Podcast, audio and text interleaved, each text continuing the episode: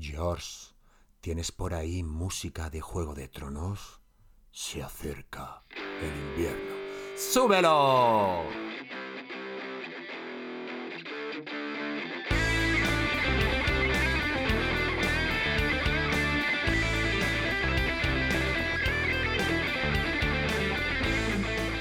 Muy buena, queridísima audiencia de Aterriza Marketing. Espero que no os haya puesto los pelos de punta ni os haya asustado, porque hoy va a ser un episodio haciendo alusión a esa frase de The Winter is Coming, la, saga, ¿no? Esa increíble saga de Juego de Tronos, porque ya sabéis que algunos los que tienen la bolita de cristal, los grandes gurús de, del marketing, están pues augurando, bueno, pues una eh, recesión importante.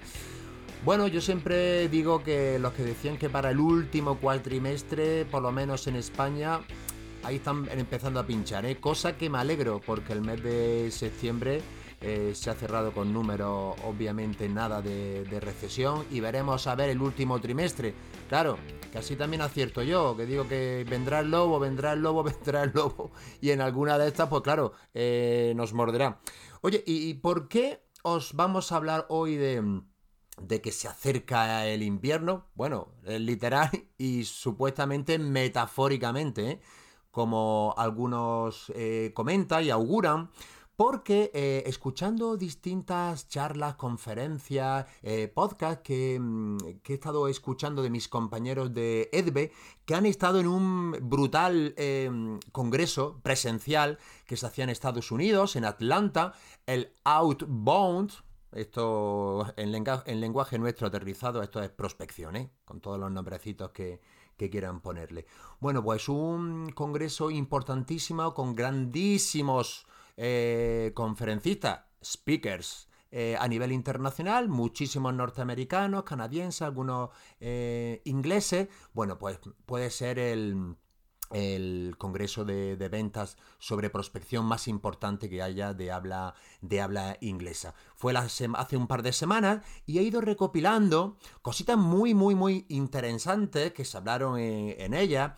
Y presencialmente estuvieron, estuvieron dos compañeros de EDBE, el grandísimo Pablo Pefour, que ya sabéis que lo trajimos aquí, le encanta hablar de, de prospección, y, y, y el maestro, y el maestro Carlos Rosales, que igualmente con nuestra compañera Karen Torres en su podcast eh, le hizo una entrevista magistral y cogí unas cositas de un lado, de otro, y digo, bueno, esto lo vamos a aterrizar para nuestros nuestra queridísima audiencia, porque sí es verdad que allí se estuvieron eh, hablando estos grandes gigantes de las nuevas tendencias que va a haber y por lo visto auguran que para el 2023 va a haber una recesión interesante, importante eh, en Estados Unidos. Ya sabéis que en este mundo globalizado como este gran eh, país tosa, pues bueno, empezamos todos a comprar bufandas, ¿no? Porque esto seguramente puede ser eh, que venga para acá.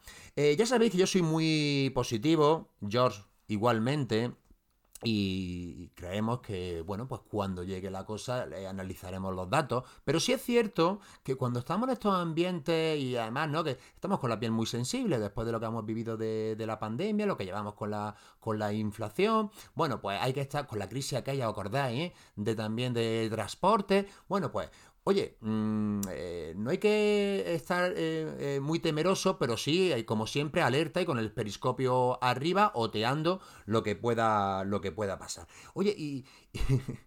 Jorge, eh, esto va para ti.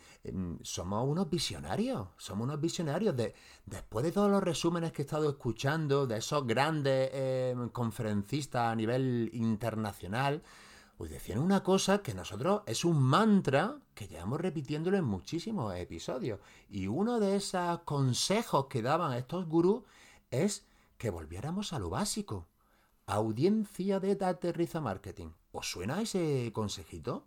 Oye, pues allí en ese macro mega congreso de Atlanta eh, decían que podía ser una de, las eh, recomendaciones de que volviésemos a, a lo tradicional o a lo básico, a lo fundamental, porque sí es verdad que estaban viendo que obviamente que hay nuevas eh, herramientas, pero que la gente se estaba dispersando en un montón de posibilidades que tenemos hoy día, que al final lo que te hacen es consumir tiempo y ni siquiera estamos midiendo si eso nos está dando un mínimo, un pequeño retorno. Esto de procrastinar, ¿verdad? Aquellas tareas que no nos aporta nada o prácticamente nada, también no lo habría escuchado eh, decir más de una, de una ocasión, ¿verdad? O sea que esto no estamos inventando nada nuevo, pero me alegra, me alegra que vaya por ahí un poco la, también las recomendaciones, las tendencias para solventar, porque en esta supuesta, ¿eh? siempre decimos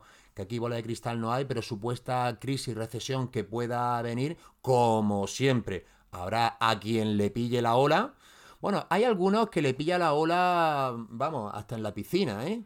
Hay, algunos que, aunque haya marejadilla, eh, le pilla. Pero hay gente que surfea, ¿eh? surfea espectacularmente, eh, venga lo que venga. Así que ya sabéis que la tecnología, ¿verdad? Puede ser muy sexy, tener, saber la última aplicación del mundo mundial, luego realmente no son momentos lo que nos viene para estar distraídos en temas que no nos produzcan un beneficio y ser más productivos eh, en nuestro día a día.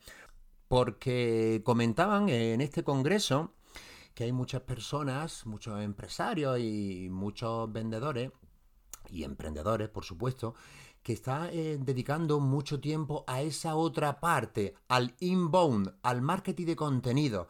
Y siempre decimos lo mismo, eh, pensamos, creemos que tan sencillo es tan seductores somos que nos creemos George Clooney, que la gente va a venir a comprarnos.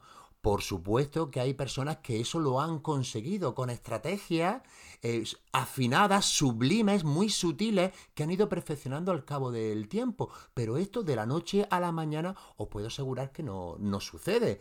Eh, si por ejemplo, tú no tienes eh, puesta en marcha a tu favor la maquinaria extraordinaria de LinkedIn, pues parece ser que no son momentos propicios eh, a día de hoy ponerte a arrancar ese canal, esa estrategia digital de cero, porque ya te puedes imaginar, aquí estamos hablando de meses, años, para que tengas un retorno de esa inversión que vas a tener que hacer. Igual que ahora también está tan de moda el email marketing, que os podéis imaginar, ¿Os hacéis una idea de lo que mm, el tiempo que cuesta? Hombre, claro, si no quieres comprar una base de datos, pero generarte una mínima base medio interesante, medio surtida de, de correo electrónico de posibles clientes. ¿Sabéis lo que se tarda en conseguir eso?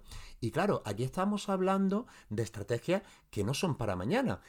Así que si no tienes ya en marcha tu estrategia digital, que no le va a ver los resultados a meses, años, lo más importante es que si es cierto que vienen malas la situación a partir de los próximos meses, principios de 2023, lo más lógico es poner en marcha acciones mucho más alcanzables a corto y medio plazo. Es una recomendación eh, más que estupenda. La venta entre, bueno, ya sabéis, ¿no? Los que llaman B2B.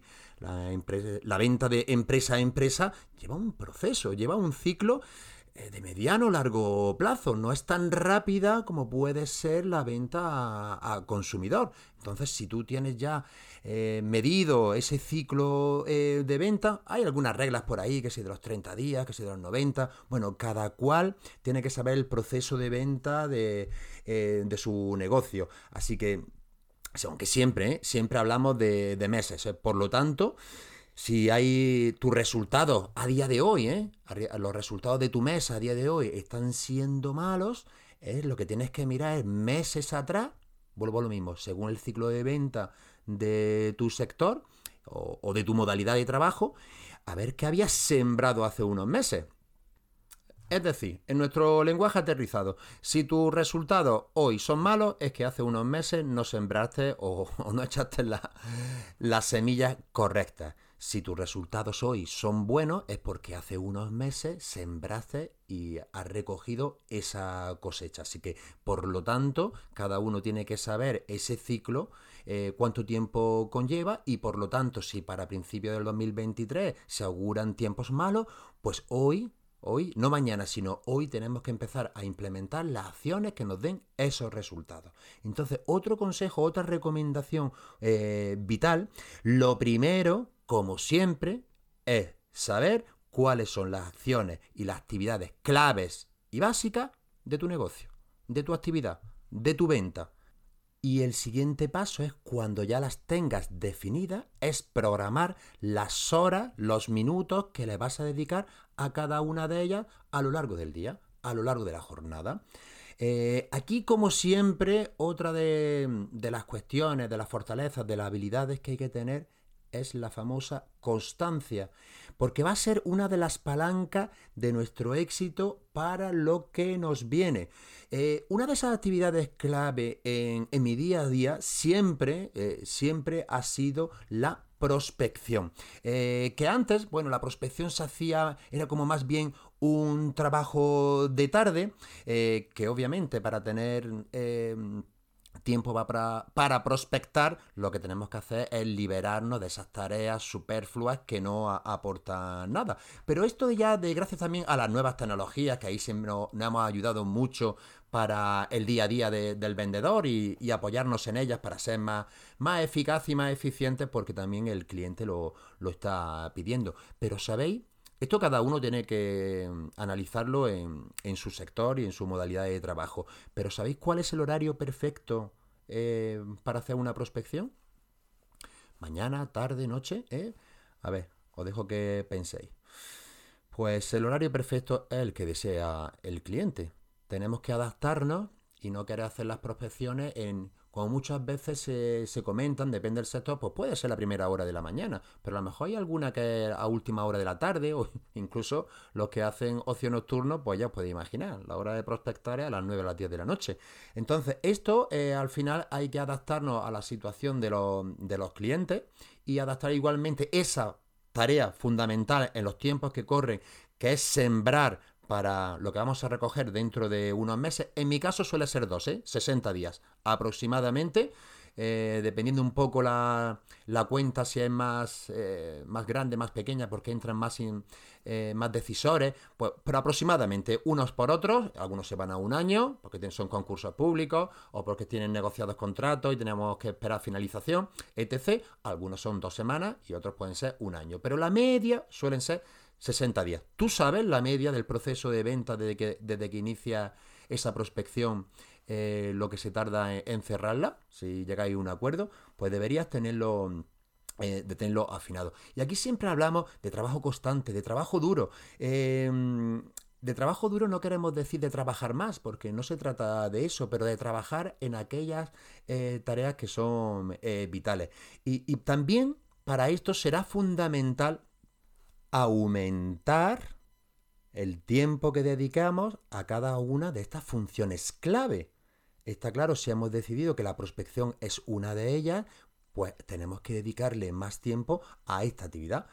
Por lo tanto, como decíamos antes, hay que dejar de lado otras acciones, otras actividades que por supuesto hemos medido y las procrastinamos, pues para el día de mañana, para el mes que viene o, o para nunca.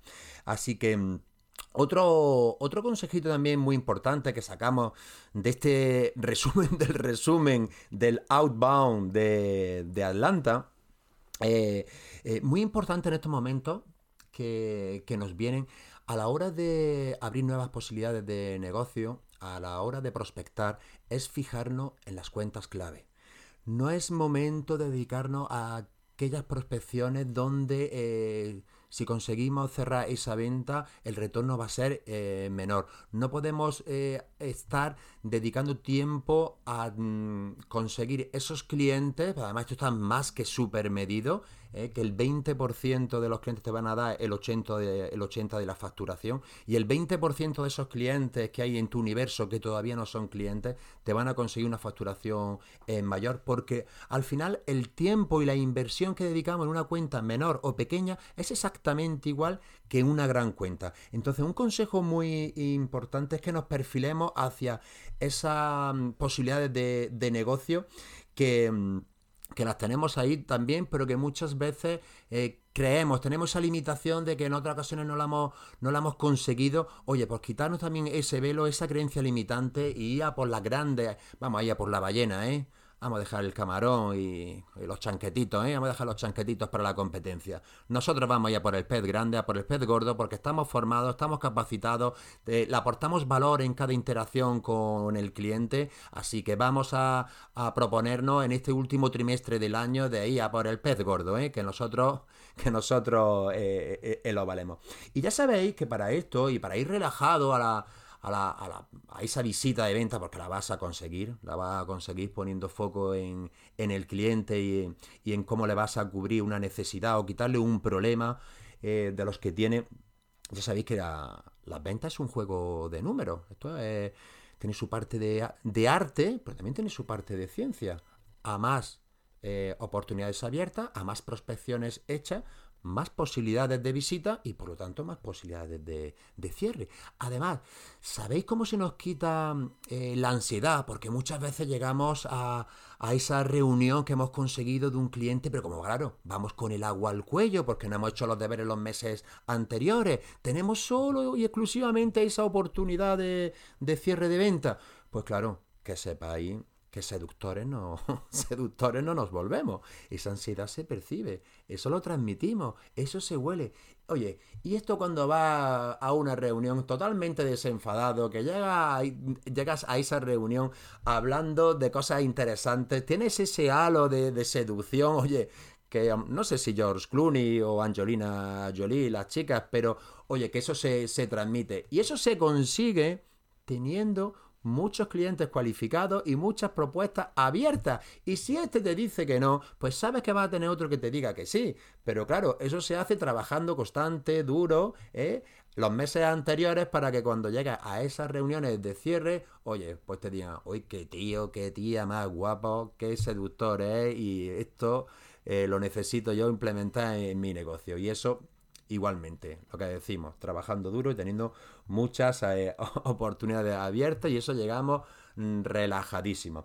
Y pues bueno, eh, amigos de, Aterriza, esto quería ser un poco reflexivo, esa, esa el resumen del resumen que han hecho del Outbound de Atlanta, los buenos de Carlos Rosales y Pablo Pefour, y la amiga, la amiga también Karen Torres eh, en su podcast.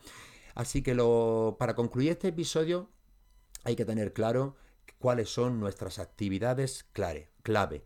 Y es el momento eh, del trabajo duro, pero trabajo sutil con esas grandes cuentas, con esas grandes eh, oportunidades que tengamos abiertas y teniendo muchas oportunidades abiertas, recordar que nos convertimos en personas mucho más seductoras. Y una reflexión muy bonita que hoy me ha venido hablando del invierno, de la oscuridad, de esto que nos vienen ¿Sabéis, queridísima audiencia, cuándo brillan más las estrellas? En la oscuridad. Un abrazo enorme, nos vemos en el siguiente.